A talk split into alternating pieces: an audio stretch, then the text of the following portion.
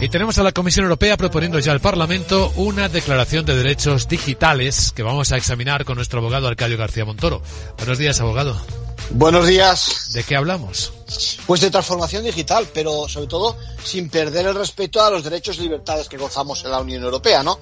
No puede ser, que, Luis Vicente, que lo ilegal se permita en el mundo online cuando estamos precisamente construyendo e impulsando ese mundo digital. Así que la Unión Europea quiere un escenario donde se confirme que el hombre es el centro de dicha transformación, que se respeten sus logros y, como sostenía el presidente del Parlamento Europeo, Sassoli, el acceso a Internet se sume al catálogo de derechos fundamentales. O sea, trasladar el mundo offline, el real, al mundo digital, online.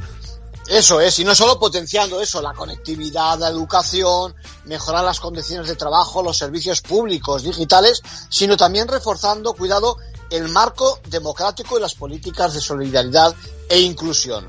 Bueno, se dedica, importante, se dedica un capítulo especial a los riesgos y ventajas que la inteligencia eh, artificial ofrece, sobre todo porque hay que preservar la libertad de elección y promover la seguridad nuestra, de nuestros jóvenes y de los niños. Bueno, la idea es que este modelo de transformación digital europeo se proyecte al resto del mundo.